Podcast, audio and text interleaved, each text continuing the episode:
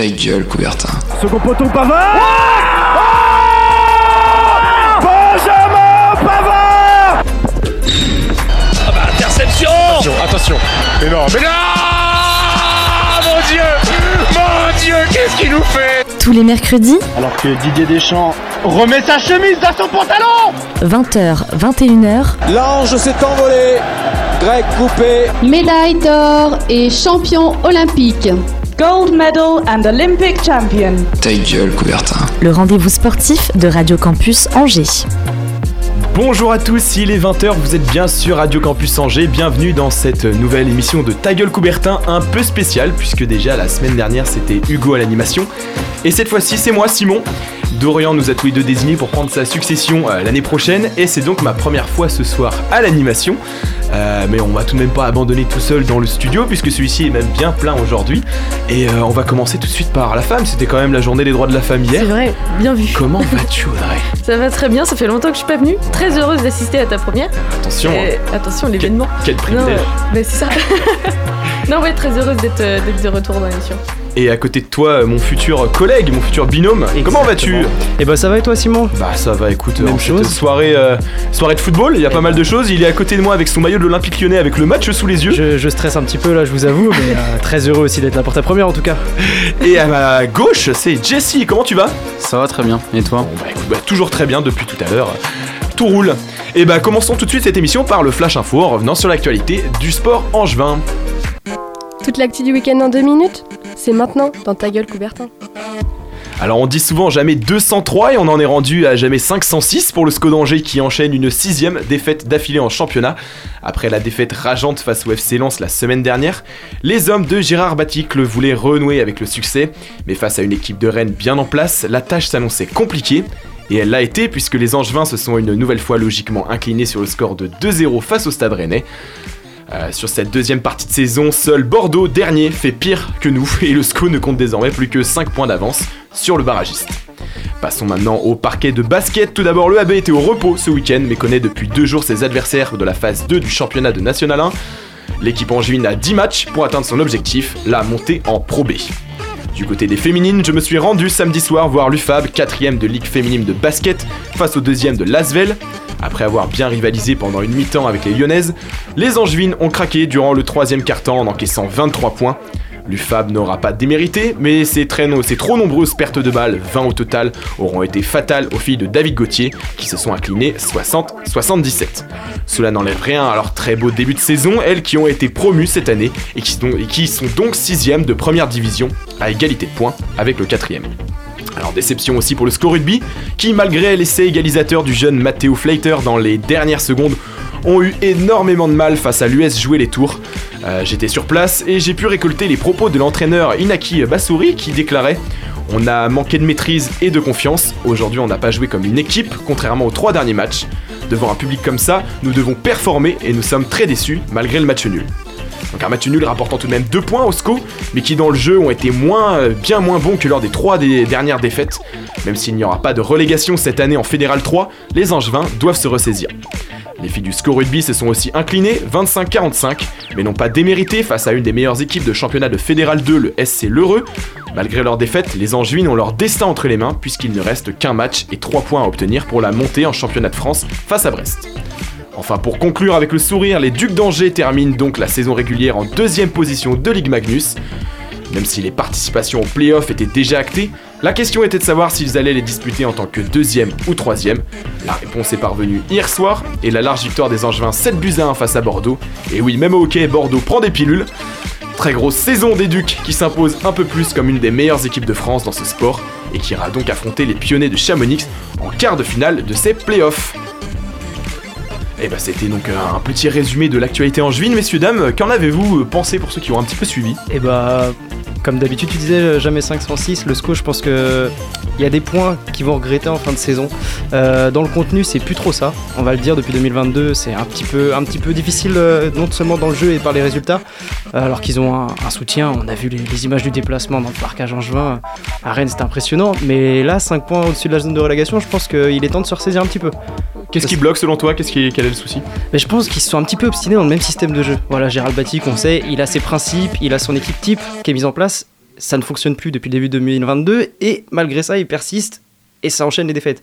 Donc il serait peut-être temps un petit peu de changer deux trois trucs. On sait jamais, peut-être un petit choc euh, psychologique, mais euh, là, franchement, six défaites d'affilée, à part Bordeaux, c'est plus possible à ce niveau-là. Ça s'est surtout vu la semaine euh, dernière avec euh, Unai mis en piston, alors que c'est pas du tout son poste. Il était vraiment perdu. Et bah les deux buts, je crois qu'ils viennent de son côté. Ah mais quand on n'a pas ses euh, repères sur le terrain, c'est clair que ça pardonne pas. Ouais. hein. Et puis il n'y a plus le même esprit d'équipe euh, qu'en début de saison.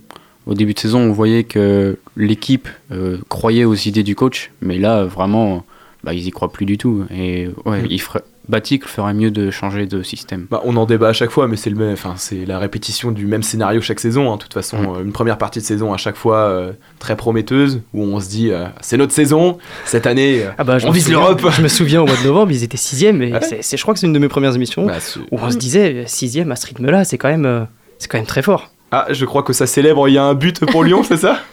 Attendez, ils m'ont spoilé. Ils si, si, si, Lucas Paqueta.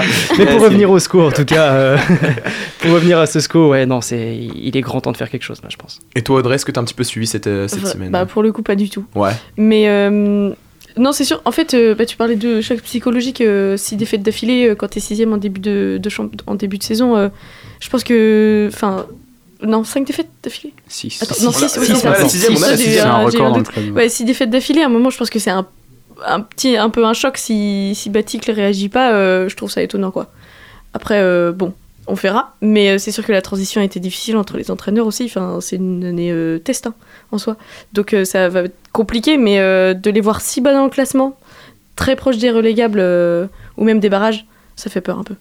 Et un petit mot peut-être sur les Ducs d'Angers, si vous avez regardé aussi un petit peu. Bah, Alors, j'ai suivi un petit peu et Ouais. je pense que bah, déjà ils, terminent, ils réussissent à terminer du coup devant Rouen, donc euh, derrière l'intouchable Grenoble. Euh, ça permet d'avoir l'avantage du terrain aussi. Donc ça. ça, c'est quand même quelque chose de, de pas négligeable. Terminer sur une très bonne note, puisque quand même c'est un, C'est un, ouais. c'est quand même euh, un- une bonne pilule comme tu as dit. Donc euh, terminer sur une bonne note, une deuxième place, plus déjà la saison qui est réussie on va dire avec la Coupe de France, ils peuvent aller chercher quelque chose.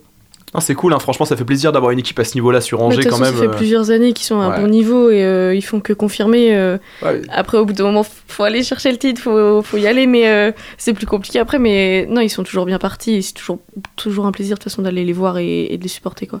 Puis il y a eu la Coupe de France, donc c'est aussi euh, le C'est- titre qui vient récompenser C'est le petit efforts. plus de cette saison, enfin Ouais. le petit gros plus quand même de cette plus. saison. Je sais pas, il a- tu t'as le chiffre de quand est-ce qu'a daté la dernière Coupe de France? Je Oh, crois que alors là, je, je l'avais je vu passer à ce moment-là, mais je- Ah, je... Ouais, ça fait longtemps, je Mais ça fait, oui, ça fait Mm. quand même, ça fait quand même plusieurs années. Parce que je c'est crois. Puis ça fait plusieurs années qu'ils l'attendent aussi, enfin, Ouais. qu'ils sont pas loin quoi. Et puis ça ça. ramène un petit élan populaire aussi. Exactement. bah, déjà, club. je pense qu'il y a quand même une belle ferveur autour, Mm. euh, autour de l'équipe euh, sur Angers. Il y a quand même beaucoup de monde dans la salle à chaque fois. On a de la chance quand même aussi d'avoir euh, Une quand très euh, infrastructure. ouais, c'est ça. On va pas se mentir, ça c'est Bah, je vous propose qu'on passe à la suite de cette émission et qu'on enchaîne sur la chronique de Jessie. Alors depuis deux semaines environ, vous avez sûrement entendu parler des frères Klitschko. Vous vous demandez peut-être qui sont ces deux personnes. Alors tout d'abord, ils sont de nationali- nationalité ukrainienne. C'est pour ça que vous en entendez sûrement parler. Comme moi, vous êtes peut-être demandé qui étaient ces deux personnes. Donc je me répète, pas grave. Il faut savoir qu'ils ont été deux grands boxeurs. Nous allons revenir sur les carrières, les carrières de Vitali et Vladimir Klitschko. Alors tu vas donc dresser le portrait de ces deux légendes de la boxe sur la scène internationale et tu vas commencer par nous parler de l'aîné Klitschko, le j'ai nommé Vitali. Exactement. Reconverti en homme politique depuis 2014, Vitali Klitschko est actuellement le maire de la capitale ukrainienne, Kiev. C'est pas la ville la plus tranquille en ce moment. Avant cette reconversion, il évoluait sur les rings de boxe en catégorie poids lourd. Dès ses débuts dans le monde des sports de combat, l'Ukrainien était promis à un bel avenir. En 1985, il commence le kickboxing. Et seulement trois ans après, il est déjà en équipe nationale junior. C'est quand même de bons débuts. Dans cette discipline, en 35 combats, tous en amateur, il ne sera défait qu'une seule fois. 34 victoires. Voilà. Du gars. Le mec commence bien sa carrière. Ouais, c'est- Ouais. c'est- Ensuite, euh, il commence sa carrière de boxeur. Celle-ci ne décolle qu'en 1995, année lors de laquelle il se classera deuxième des championnats du monde de boxe amateur. L'année suivante, il ratera les JO d'Atlanta de 96 pour un contrôle positif à un médicament destiné à, soigner- l'une de ses blessures. C'est peut-être le seul point noir qu'il y a dans sa carrière professionnelle. Sa carrière s'est étalée sur 16 ans, de 1996 à 2012. À savoir, en novembre 2005, 9 jours avant un combat, il se fait les ligaments, les ligaments croisés et annonce sa fin de carrière. Mais en 2008, Docteur Point d'Acier, comme il est surnommé, Ah, effectue son retour et remporte la ceinture de champion W- WBC. Donc la WBC, c'est une fédération de boxe. On, peut en- on pourra revenir sur ça plus tard. Donc c'est quand même un bon retour euh, sur les rings.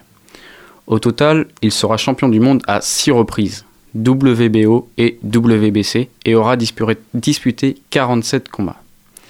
Petite question comme ça, savez-vous combien de, combats de boxe a-t-il remporté? Moi j'ai la réponse sous les yeux donc Ouais. je vais pas. Ah, En professionnel, Sur En 47 du coup? sur 47 combats. Moi j'ai 47. J'aurais C'est pas loin. 45. C'est 45. C'est- dont, Le tout pile. Le quiz a pas commencé pourtant. Bah, Donc- c'est- en plus, c'est moi qui le fais euh, le quiz. Mais dont pas ma question. 41 par KO. Oh purée. Ah oui. Ah ouais. Ah ça, donne, ça démontre la puissance du gars quand même. Et maintenant tu vas nous présenter son frère cadet, donc Vladimir euh, Klitschko. Exactement. Vladimir, Klitsch- Vladimir Klitschko est né 5 ans après son frère Vitali, soit en 1976. Vladimir va suivre, va suivre le parcours de son aîné dans tout ce qu'il fait.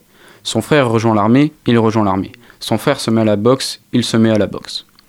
Évoluant également en catégorie poids lourd, il commence les sports de combat en 1990.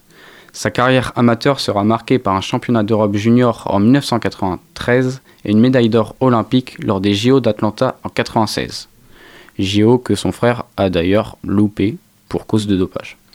Son premier combat professionnel se fera le même soir que le début euh, en professionnel de son frère aîné, le 16 novembre 96. Les deux boxeurs de la famille Klitschko vont tous les deux remporter leur combat de la même, de la même manière par KO. Après ce premier combat, Vitali et Vladimir vont se promettre et vont promettre à leur mère de ne jamais s'affronter sur un ring en tant que professionnels.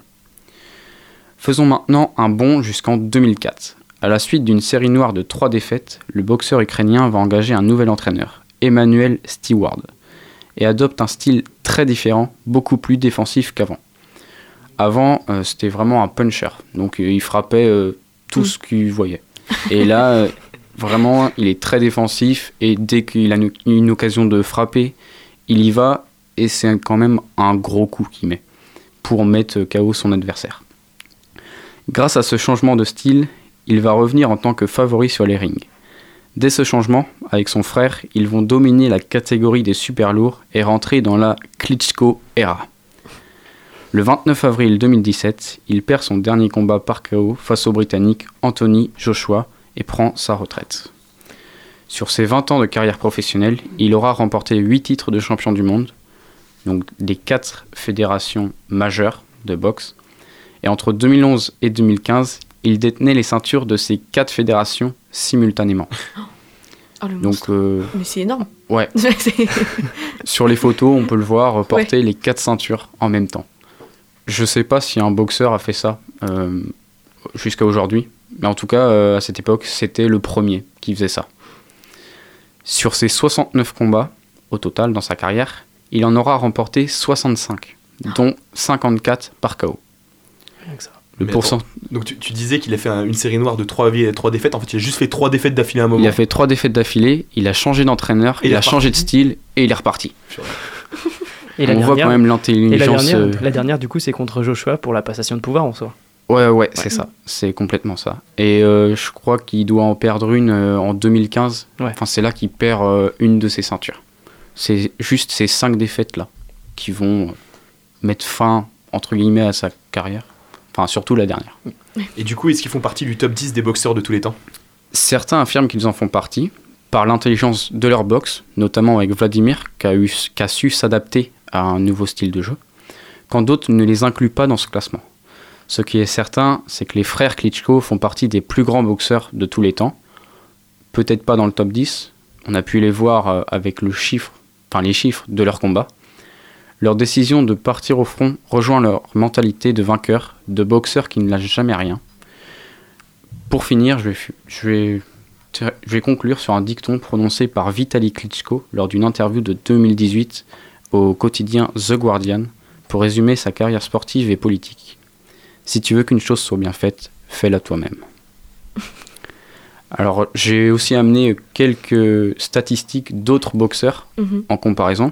Donc, euh, Tyson Fury, qui a pris sa retraite il y a une semaine, c'est 50 combats, 50 victoires. Il est à 100% de victoire.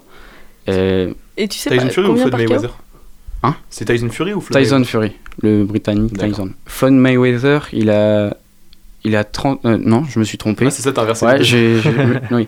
Alors Tyson Fury, donc je reprends 31 combats, 30 victoires, dont 21 par KO. Floyd Mayweather, 50 combats, 50 victoires, dont 27 par KO. Je sais pas qu'il était invaincu. T'imagines s'il s'est arrêté au sommet Tu fais une ouais. carrière, Mm. t'as Mm. pas perdu un combat. Eh ben, je me souviens, c'était son, son combat avec euh, Manny Pacquiao. Et euh, il s'était j'y- arrêté. j'y connais juste- rien en Il boxe, s'était arrêté juste derrière, à 50, chiffre symbolique, il a dit j'arrête ici. C'est pour ça 50 qu'il a arrêté 50 aussi pour avoir 100% de victoire. Ah oui, oui, Je pense clair. pour ça. clair. Après, on peut prendre comme exemple Mohamed Ali, qui a 61, 61 combats pour 56 victoires, dont 37 par KO. Après, c'est plus son style de jeu qui, a- qui Mm. l'a hissé au sommet, à Mohamed, Mohamed Ali. C'est plus comme ça qu'on le connaît. Mais c'est un sport en plus où faut être dans la longévité, hein. faut quand même. Bah, c'est ça. euh, Ouais. Parce que c'est. Bah, Faut se les prendre les coups dans la tronche quand même à Ah bah, c'est déjà euh, difficile d'atteindre les sommets. On a, la- on a le meilleur exemple en France avec Tony Yoka. Mais une fois qu'on y est, euh, on voit les, les chiffres de la longévité. C'est difficile de l'atteindre et difficile d'y rester en plus. Ça, c'est vrai que c'est un sport qui est, qui est soumis un petit peu à, à- enfin, à diverses contraintes. Parce que tu sais jamais sur quel adversaire et quel style de boxe tu vas, contre qui tu vas tomber. Quoi. Ouais, surtout que ça peut avoir des conséquences. Bah là, tu vois, on donnait l'exemple de Floyd Mayweather, du coup, qui s'est arrêté, Mm. euh, qui a voulu, enfin, je pense aussi pour les chiffres, mais euh, le combat de trop, il peut être fatal aussi. Hein. C'est euh, quand tu vois les conséquences psychologiques que ça peut avoir aussi Ah oui. derrière. Mais je me demande s'il n'y avait pas eu un, un petit, un petit passage où il se chauffait avec Conor McGregor. Il y avait eu un combat d'organisé. Ouais, je crois, ouais, ouais, il y a pas- il y a pas si longtemps que ça. Ça doit faire. euh, Il y a deux ouais, ans, deux, trois ans 2-3 ans, Ouais, 2-3 ans. Ça, je l'avais vu passer. Mm. Je, suis, je, suis- je suis une tanche en, en sport de combat, mais ça, ça j'avais suivi un petit peu. Mm, Mais pour, euh, pour revenir un petit peu euh, sur, sur les frères Klitschko, moi je sais que j'ai plus été marqué par euh, la dynastie, on peut dire, de Vladimir Klitschko. euh, parce que lui, déjà c'était plus récemment. euh, je sais que j'avais regardé le combat de, de sa passation de pouvoir avec Anthony Joshua, qui était à l'époque le grand espoir euh, Mm. de la boxe mondiale. Mais c'est vrai que Klitschko, c'était quand même quelque chose. Et quand tu me dis qu'en plus il avait adopté un style défensif, pour avoir vu ses combats, on n'a pas la même notion de défensif. hein, parce que- Moi, défendre, c'est tu recules, tu recules et tu t'en mets une, alors que lui, c'était quand même un, un boxeur, un puncher, comme, comme tu as très bien dit. C'était assez impressionnant ces combats. Vraiment, le style défensif, euh, c'est dès qu'il a perdu ses, ses trois. Il s'est remis en cause, ouais. il s'est Mm. remis en cause. Et c'est le, bah, le combat euh, qui a suivi euh, ces trois défaites qu'il a vraiment adopté euh, cette, euh, cette mentalité de jeu, on va dire. Mais après, je pense qu'il est revenu euh, sur son style. Mais c'est euh, ça qui est fort. C'est ça qui est fort, c'est d'avoir enchaîné après trois défaites et de réussir à adapter son style, à peut-être au style moderne entre guillemets maintenant de, de l'époque où ça, ça a peut-être un petit peu changé. C'est comme dans tous les sports, ça, c'est- ça a peut-être un petit peu évolué et euh, réussir à s'adapter, revenir au sommet après une petite période noire, c'est ça qui est encore plus fort. En vrai, c'est fou comme il, s'est adapté enfin, hyper vite. Il a vu ses trois défaites, il a dit il y a un truc qui va pas, je change. Ça, enfin, ça peut être rare c'est de la mentalité de, de, De champion. de champion. Et ouais, juste, exactement. il a dit je vais prendre quelqu'un totalement différent et, et je l'écouter. Et, Et ça a marché, c'est ça, Ouais, qui, c'est ça qui est bien. qui est assez impressionnant, je trouve. Il y a une solution, on le met lui face à Poutine et on voit ce que ça donne. hein. C'est un Bah peu alors, On va pas rentrer là-dedans. euh, il est un peu contre lui. Ouais. Mais moi, je me rappelle que euh, bah, j'ai appris, euh, bah, du coup, il y a deux semaines, euh, une semaine et demie, qu'il était euh, maire de Kiev. Et euh, je me rappelle, mon père, il, il a dit à, à ma mère euh, Mais si tu te rappelles pas, là, c'est c'est le grand, énorme, hyper balèze, là, euh, il foutait des points de, de fou. Ah mais déjà, Il- il- physiquement, mes ouais, parents, ils s'en bah, rappellent. et ils- Enfin, Mm. juste, ouais, truc de ouf. Tu leur chasses pas les noix, tu leur cherches pas les noix. Hein. Ah non, non, Ah non. bah, autant tu vois, tu, parles, tu citais Tyson Fury, où là, bon, ok, niveau physique, on n'est pas sur, sur, sur du, du, du Mm. corps sculpté comme on pourrait s'y attendre. Alors par contre, Klitschko, c'est vrai que c'est c'est un mastodonte, le garçon. Ouais, les deux font plus de 2 mètres. Ah ouais, Euh, ouais, ouais. J'ai pas vu leur poids, mais J'aimerais pas être face à eux. non. Ça va avec. Puis il y a quand même pas mal de muscles, je pense. Oh oui. Ah, c'est des bêtes. hein. Bah écoute, je te remercie en tout cas pour euh, cette Bah, chronique. Et euh, on va se faire une petite pause musicale. Et attention, je vais respecter la tradition euh, de La Ta gueule Coubertin. De, de, de- je vais massacrer cette musique. Underwater Stars Fit Kaizen de euh, Osso.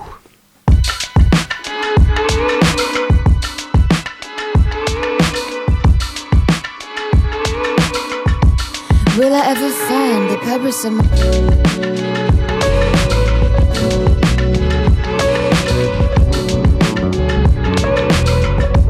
Will I ever find the purpose of my pride? Sleepless from the strains of this society. that are pulling me apart.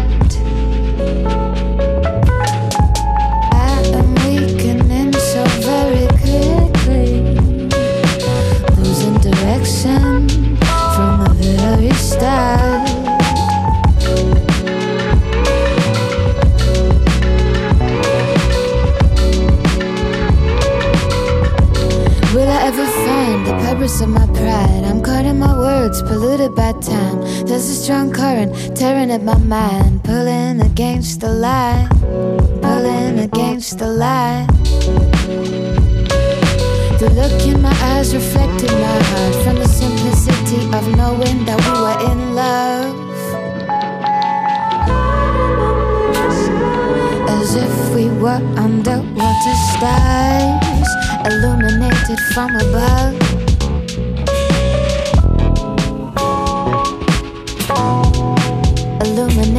From above.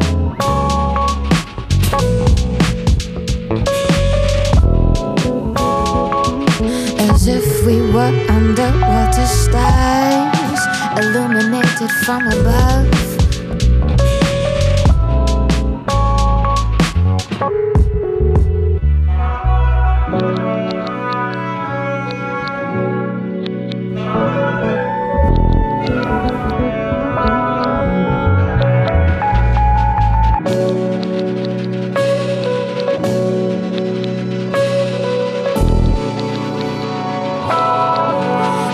for fun. The piper's some.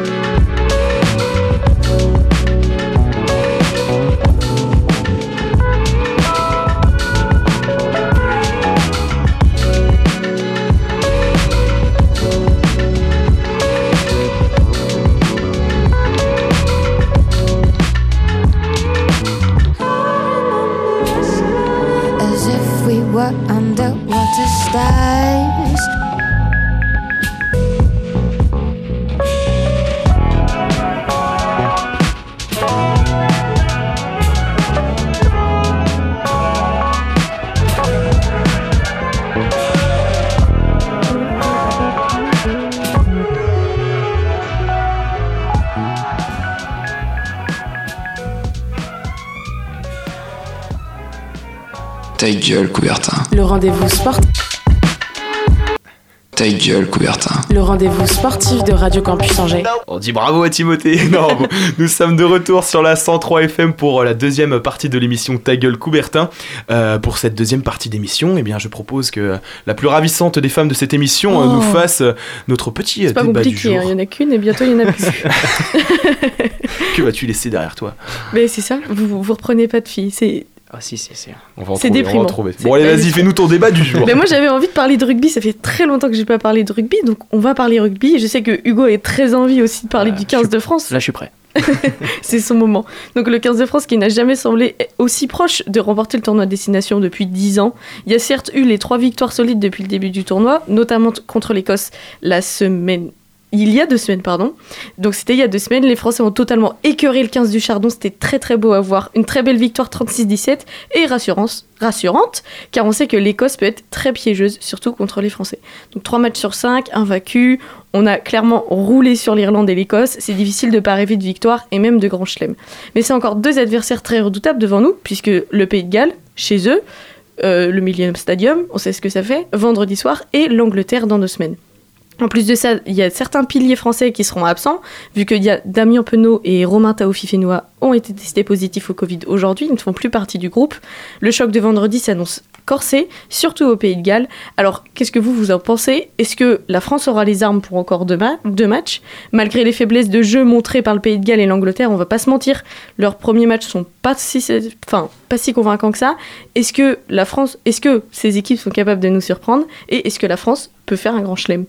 Alors moi, je pense que le principal adversaire euh, du 15 de France, ça va être le 15 de France lui-même. Parce que on sait qu'ils sont très très bons sur les matchs euh, où ils sont attendus au tournant. Euh, moi, je me souviens du match de l'année dernière, ou il y a quelques mois contre, contre la Nouvelle-Zélande, où là, ils avaient fait très forte impression. Après, ils ont un petit peu... Ils donnent des fois ce, ce sentiment d'être un petit peu autosuffisants. Voilà, Ouais, c'est-à-dire que ouais. ils n'arrivent pas à atteindre le cap ou à mettre vraiment des pilules à tout le monde. Alors là, pour l'instant, ça se passe très bien dans le tournoi. Il y a pour moi un, un match qui va être charnière sur les deux derniers, c'est celui de vendredi. Pour moi, Ouais. vendredi soir, on va être fixé si on déjà gagné le tournoi. Je pense qu'on est bien parti pour ça. Mais réaliser le grand chelem, euh, le match pilier, c'est vendredi pour De moi. toute façon, si on gagne vendredi, on gagne le tournoi. Voilà. C'est sûr, au niveau des chiffres, c'est ouais, sûr.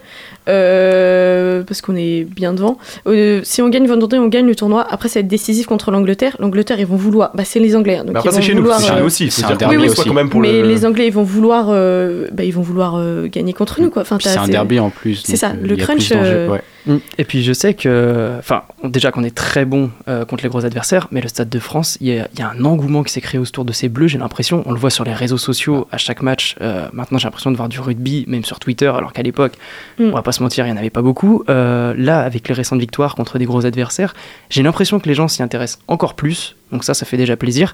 Et à l'approche d'une Coupe du Monde en France, on n'aurait pas pu rêver mieux déjà au niveau de- du public et au niveau du jeu qui est produit. Parce que sincèrement, je suis pas un grand connaisseur de rugby, mais j'en- je regarde justement les matchs destination ou les matchs amicaux où c'est assez intéressant. Et niveau jeu, ça fait Ah non, très longtemps. C'est du très beau jeu. Ah, ça fait très longtemps qu'on n'a pas joué comme ça. éternité qu'on n'a pas vu les Français jouer comme ça. Moi, je c'est suis un clair. exemple parfait, tu vois, je regardais pas du tout le rugby avant, et là, je m'y mets Ouais. parce que là, tu vois, par exemple, j'ai regardé le match contre l'Écosse, et j'ai adoré, genre vraiment, c'était vraiment. Le euh, match contre l'Écosse, typiquement. euh, Non, mais je j'ai regardé dit- les trois, là, depuis le Ouais, début. j'ai et- dit à certains de mes potes, franchement, si tu veux regarder du beau rugby, Ouais. Ah, du euh, beau rugby la, français, la, seconde période, ce match-là. la seconde période était. incroyable. Ah ouais, ouais, vraiment de, de A à Z. Et c'est franchement, ce serait dommage de pas conclure cette Mm. belle compétition par un grand chelem, alors que, on a quand même toutes les cartes en main pour pouvoir le faire. Comme tu l'as dit, je pense que la victoire est normalement acquise en cas de victoire. Eh ben, je crois euh, que de- contre le Pays de Galles. euh, enfin, il nous faudrait une quatrième victoire, on va dire, pour avoir le, Ouais. le titre. Si Mais on bon, a une victoire bonifiée, c'est fini. On, on l'a pas, gagné. pas depuis combien de temps le, la- 12 ans. de- 12 ans. Donc tu vois, genre, ça sera, ce sera déjà ça. Mais après, je pense que ce qui intéresse les Bleus, honnêtement, c'est forcément le Grand Chelem. Faudra aller le chercher, je pense, à, à domicile face à l'Angleterre. Ouais. C'est le match, le match contre le Pays de Galles qui va être compliqué. Et tu vois, moi, je regardais le rugby depuis des années. Genre, euh, enfin, je suis dans le, enfin, je regarde le rugby depuis des années et j'ai toujours connu le rugby qui perdait. Parce en 2000, enfin, ouais, je regarde depuis une dizaine d'années. Donc, euh, oui, 2011, euh, 2011, j'ai pas de souvenir euh, de la victoire en demi-finale contre la Nouvelle-Zélande, moi. je n'ai pas, euh, non, de la petite défaite. Pardon, pardon, je me trompe. De la, fin- la défaite euh, d'un rien en Ah, finale 7-8, contre la Nouvelle-Zélande. ouais, on avait perdu Ouais, d'un point. ça. Ça, je me souviens pas de ça, mais je me souviens pas de bah, l'époque du sautoir, euh, très peu, mais j'étais devant, tu vois. Et après, bah, on a bien vu euh, la dégringolade, et depuis deux ans, c'est c'est- c'est que du bonheur. De, de les voir jouer comme ça, même contre, en fait, le- match contre la Nouvelle-Zélande, euh, bah, les Bleus jouaient mieux, et les Bleus jouaient euh, un peu à la Néo Z, dans le sens où c'est rapide, c'est précis, et, et, vraiment, il y a de la vitesse et il y a de l'engagement. Après, le match vendredi, il me fait peur. Parce que le Pays de Galles, euh, voilà, c'est le Pays de Galles. Après, ils font un... En fait, c'est bizarre. Il est très bizarre leur tournoi. Ils ont très peu de points. Ils sont mal placés. En même temps, ils sont toujours aussi agressifs. Et le Pays de Galles au Millennium Stadium, Mhm.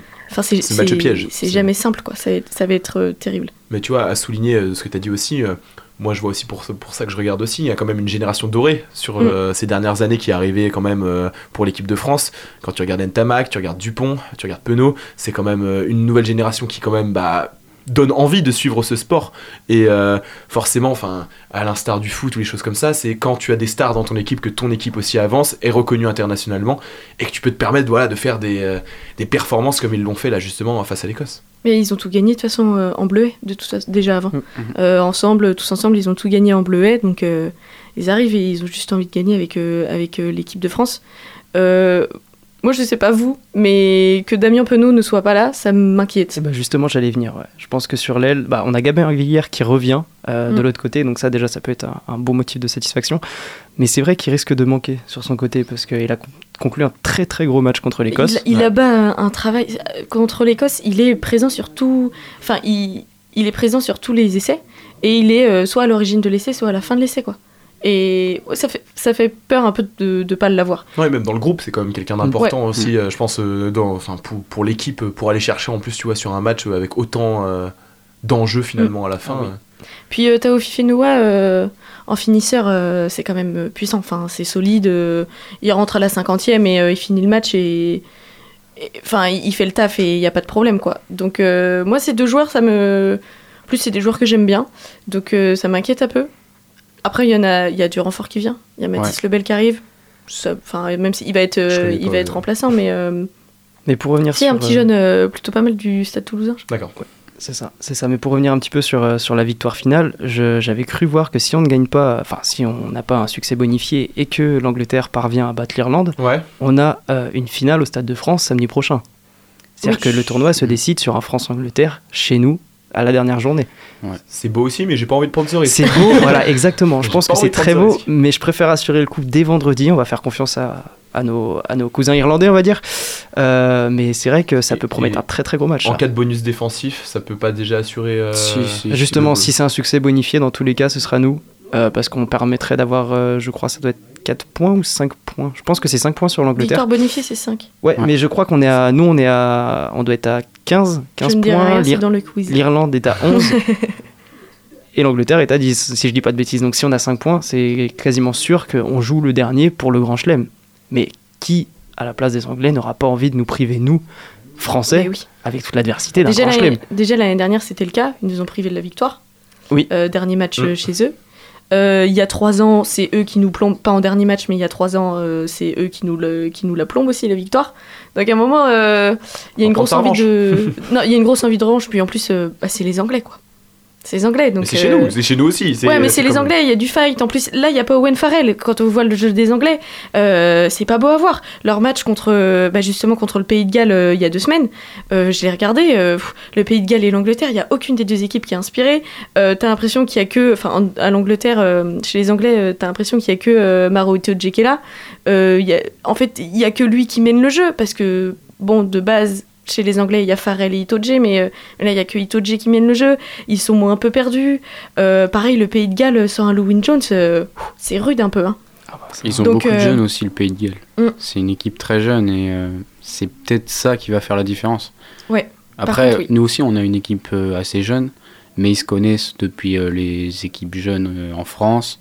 Euh, ils bon, s'affrontent euh, sur euh, le terrain, le, en top 14. Ils sont beaucoup ensemble aussi. Hein. Ils sont beaucoup ensemble. Et justement, c'est ça qui fait la force de, de l'équipe. Mm.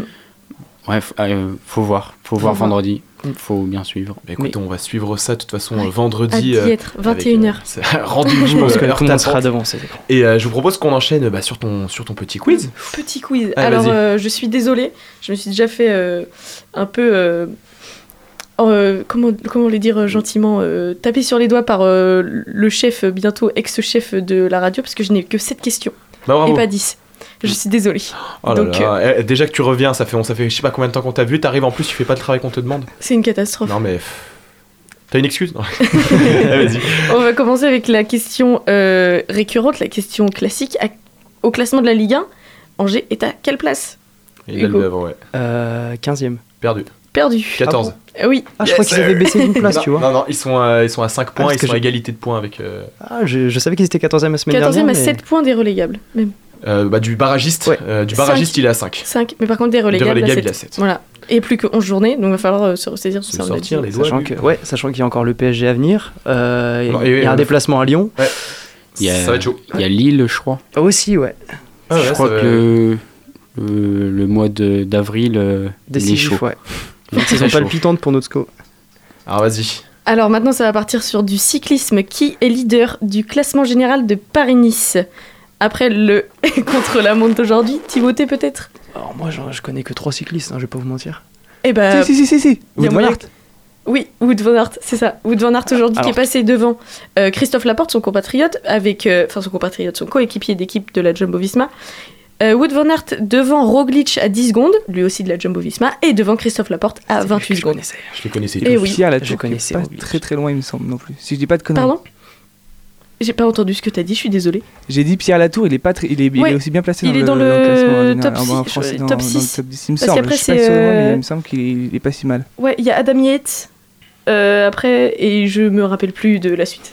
Mais oui, il est pas loin, il est pas loin. Et ben, Timothée, point pour notre- toi, Timothée. Notre expert cyclisme, parce ça. que la semaine dernière aussi, il avait répondu sur une question de cyclisme. Tu seras Et notre, j'aime beaucoup le cyclisme. hein, donc, euh, notre référent cyclisme. Tu es nommé. Alors, en ce moment, c'est les Jeux paralympiques euh, à Pékin. Oh, Oui. Beijing. oui, oui, oui, oui. Euh, Ah. j'ai- j'ai- je voulais dire Beijing et j'ai bugué si c'était Pékin ou pas. Super, la géographie. Donc, tit- euh, combien pardon, de titres paralympiques pour l'équipe de France depuis le début des Jeux? Bah, du coup, Hugo, parce qu'il a levé Ah, d'abord. ah, J'ai encore un doute. Moi, je dirais 5. Non, c'est faux. C'est depuis ce matin, non Euh, non, 7. Non, pas du tout. Ah bah, c'est c'était 4. quatre. Mais C'est j'ai- 4 j'ai cru- titres j'ai cru- euh, j'ai cru en voir un, paralympiques. Et y a. Et ce matin, il y a eu bah, du coup Benjamin Voilà, sur le sprint, sur le sprint du paraski de fond. T'as raison, c'était Euh, notre porte-drapeau. Il y a eu Cécile Hernandez en para-snowboard cross et deux pour le skieur euh, Arthur Bauchet avec un titre en descente et un titre en super combiné. En tout, on a six médailles. Donc euh, c'est peut-être pour ça que tu t'es trompé. Six médailles, euh, une d'argent pour euh, Marie Bauchet. Alors Arthur Bauchet et Marie Bauchet, ça ne s'écrit pas pareil. En super G et une bronze pour Hyacinthe de Leplace en descente aussi. Beaucoup de ski, contrairement euh, aux Jeux Olympiques où c'est que du biathlon.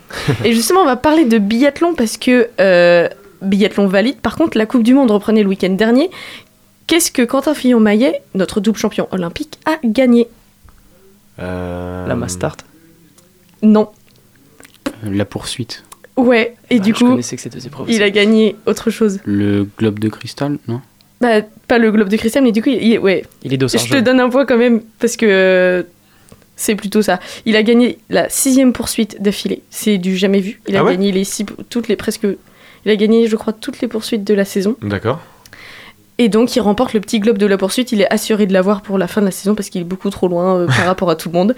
Donc voilà, il a déjà un petit globe. Il va aller. Son but, c'est de chercher le, gros- le gros globe.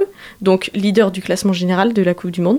Et il est plutôt bien parti pour parce que euh, bah, il est toujours leader du classement général et juste devant Emilien Jacquelin. C'est beau, là, on a un talent. Là. Ouais, c'est Bah clair. oui. On a une belle, une belle suite après Martin Fourcade. Ah oui, bah oui, ça, ça Mm. promet bien, c'est plutôt cool.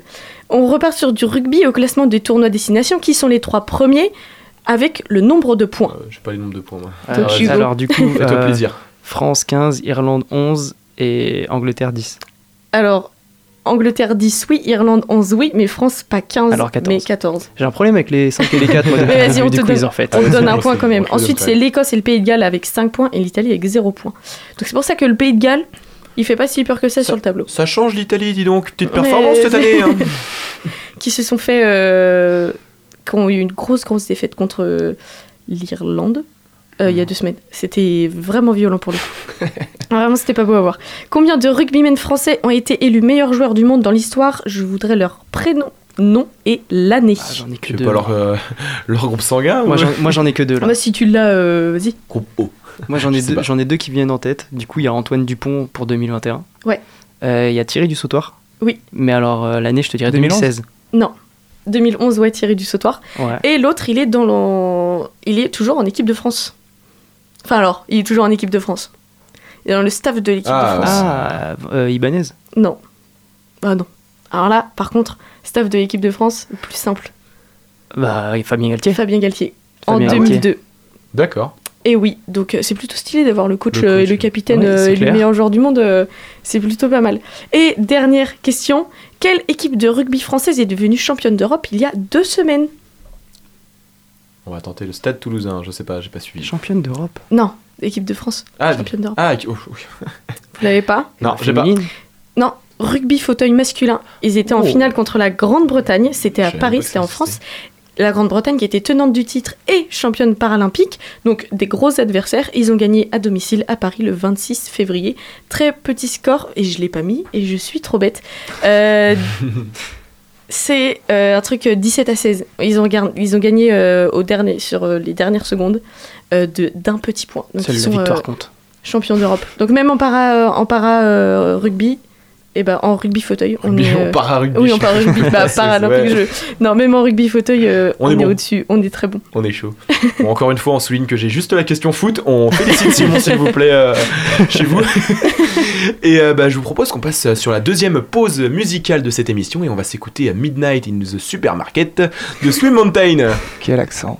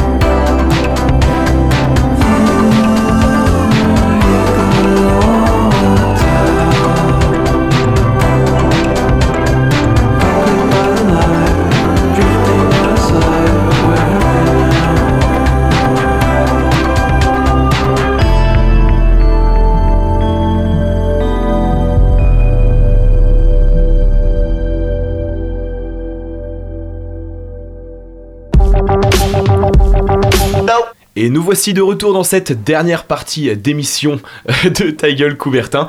Euh, pour ce- cette dernière partie, je vais, je demander à Hugo qui va se remettre de ses émotions. Il y a un but pour. euh, But pour Porto. But pour Porto. Et il y a- je vous, il y a quoi Il y a deux minutes, il me dit pendant la pause Même musicale. Si Porto marque avant ma chronique, je vais pleurer. C'est pas grave, on est parti. Avec le Attention, s'il te plaît. Hors jeu. Hors jeu. En jeu Ah, Ah, on a une réaction en direct en plus Voilà. de Timothée. Merci, merci monsieur l'arbitre. Et bah, du coup, de quoi vas-tu nous parler aujourd'hui? Eh bien du journal L'équipe, je pense que ça parle à tout le monde pour tous les fans de sport qu'on est. Donc on va revenir sur les dates marquantes de ses 76 ans. Eh bah, écoute, vas-y. Alors il y a 10 jours, le 28 février précisément, l'équipe fêtait ses 76 ans.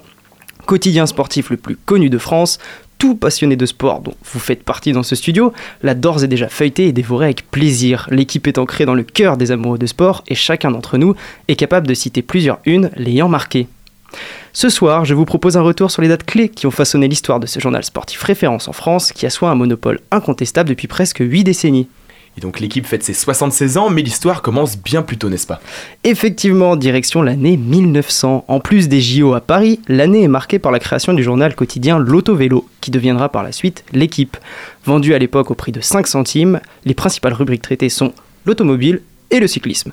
Trois ans plus tard, en juillet 1903, le quotidien devenu L'Auto a une idée plus qu'originale, créer un Tour de France cycliste pour relancer ses ventes. Résultat, un succès qui va permettre au journal de frapper un grand coup pour assurer son triomphe sur ses concurrents. Malheureusement ensuite, vous le savez, les guerres mondiales passent en Europe et bloquent le développement de la presse sportive. Si les journaux sont à l'arrêt, le sport, lui, ne cesse de se développer en France, avec par exemple la création de la Coupe de France de football en 1917 et la première Coupe du Monde en Uruguay en 1930. Mais nous voici donc arrivés en 1946, une année de référence, puisque la deuxième vie du journal commence, l'équipe est née. Interdit au moment de la libération de Paris, le journal sportif d'avant-guerre devient l'équipe le 28 février 1946. Si le journal paraît tout d'abord trois fois par semaine, il devient un quotidien deux mois plus tard, ce qui est encore aujourd'hui son rythme de parution. Mais l'équipe, c'est aussi la création de distinctions et d'épreuves sportives, non? Et oui, c'est bien ça, dès 1947, soit un petit peu moins d'un an après sa création, l'équipe invente le champion des champions. Le but est simple, récompenser le meilleur sportif tricolore par la création d'un trophée annuel. Le rat mort Jean, Jean Céphéradiès est le premier à être consacré, et avant de lui voir succéder au palmarès des stars comme Coppa, Inu, Prost ou encore Teddy Riner. Voyant le prestige engendré autour de sa récompense, l'équipe créera plus tard un titre mondial avec au palmarès un seul champion français qui est Zinedine Zidane. Mais l'équipe, c'est également la création de différentes épreuves sportives. Le Tour de France, on en a déjà parlé, mais il reprend la route à partir de 1947 et le journal relance cette course mythique. Savez-vous d'où vient la couleur jaune pour le leader? La poste. Moi j'ai la réponse, donc je Tu as la réponse sous les yeux, Simon. Eh bien, ça vient de la, poste. Eh bien non, Non. ça vient de la couleur provenant du papier d'impression de l'époque pour le journal. Ah ouais Et ils ont gardé cette couleur jusqu'à aujourd'hui. Jaune fluo. Le 2 avril 1955, l'ancêtre de la Ligue des Champions est créé par l'équipe. Je vous l'accorde, c'est assez étonnant. C'est Gabriel Hano, donc qui est journaliste à l'équipe, qui est à l'origine de cette idée, qui est ensuite reprise par les clubs de football européens et par les rédacteurs du journal L'équipe. Donc pour petite information, la première, la première édition pardon, est remportée le Real Madrid face au Stade de Reims au Parc des Princes. Et s'il fallait encore vous citer d'autres compétitions pour prouver l'influence de l'équipe dans le sport, je pourrais vous citer l'invention de la Coupe du Monde de ski par le journal en 1966, ou encore la création de la Route du Rhum à la voile en 1978, qui donnera à la course une dimension devenue mythique. Le début des années 80 marque aussi le début des avancées technologiques pour le journal et les années 90 de grandes réussites. Effectivement, dans une époque propice au renouvellement, l'une des grandes révolutions du journal intervient le 29 août 1987. L'équipe offre ce jour-là la première une en couleur de l'histoire d'un quotidien national, Tous les dieux sur le stade, telle était la une du 29 et du 30 août 1987. Annonçant les championnats du monde d'athlétisme à Rome, il s'agissait d'un photomontage représentant Carl Lewis devant le Colisée. Mais ce n'est que 16 ans plus tard, le 3 mars 2003, que le journal devient un tout couleur. Autre date historique pour le journal, le 15 avril 1995, puisque l'équipe devient le quotidien national le plus lu en France, avec pas moins de 2 213 000 lecteurs en moyenne par jour. Mais d'où vient ce chiffre si important? Eh bien des performances des sportifs français. Vainqueur de la Coupe Davis en 1991, grand nombre de médailles au JO de 92, un OM vainqueur de la Ligue des Champions en 93, ces résultats ont suscité un intérêt populaire où le sport est désormais devenu tendance. Mais c'est un événement planétaire disputé en France qui va être le tournant pour l'équipe et il s'agit de la Coupe du Monde 98. Déjà, le quotidien profite de l'événement pour s'habituer à apparaître 7 jours sur 7 avec enfin une, réaction, édition le dimanche. Ensuite, le dimanche 12 juillet 1998 à 22h54 précise, au terme d'une inoubliable finale, la France remporte la Coupe du Monde.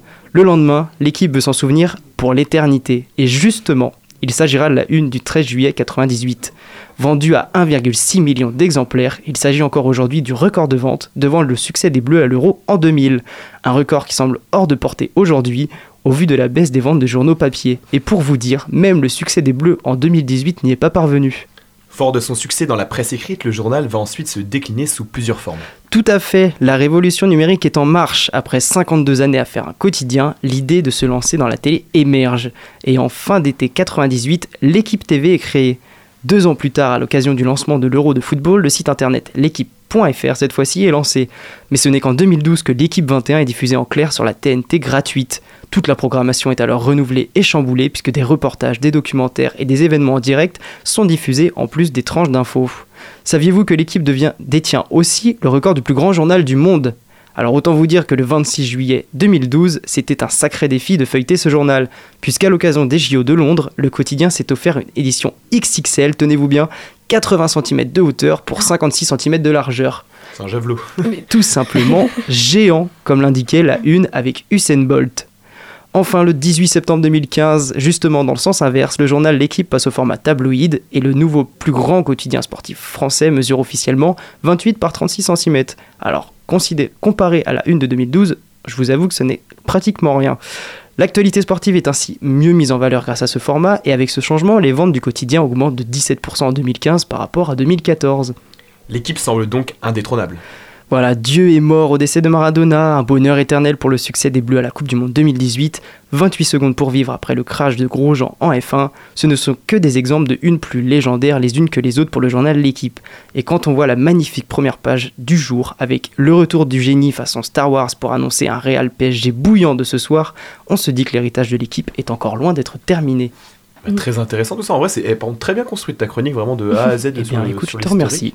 Et euh, bah, je pense que de toute façon, c'est un journal qui nous a un peu tous euh, marqués. Comme tu l'as dit, en tant que fan de sport, je pense que c'est quand même la référence en France. Ah, c'est niveau, sûr. euh, niveau sportif. Moi, je sais que chez moi aussi, je fais ma petite collection des unes Ah, de. moi aussi, Ah, je vais pas te mentir, j'ai aussi ma collection avec toutes les unes légendaires. J'ai mon, mon tas de journaux qui commence à être plutôt haut. Mon tas de journaux et de l'équipe mag dans ma chambre bah, chez mes parents. Et euh, même là, à Angers, j'ai euh, mes unes à mon mur. Et j'ai essentiellement euh, les deux de Julien Alaphilippe.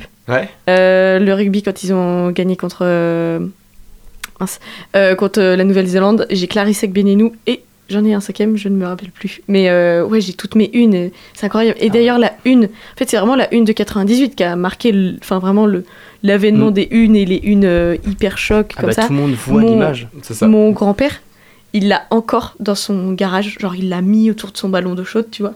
Et il a encore la liste des joueurs. Et à chaque fois, j'arrive, je me dis, mais le truc, il date de 98 et la feuille est là. Juste, il l'a mis le lendemain, il a dit, je les mettrai là pour toujours. Et il les, il les a toujours. Ah, mais c'était une époque où c'était le moyen de fixer un peu Ouais. l'émotion Ah oui. aussi. Et, euh, je pense que bah, tu sais, il n'y avait pas les réseaux sociaux comme on a eu en 2018. Où, euh, Mm. Et euh, tu as eu ça, tu dis, il faut que je garde un souvenir, il faut que j'ai un truc pour montrer que j'étais là, que je l'ai vu, que je l'ai vécu.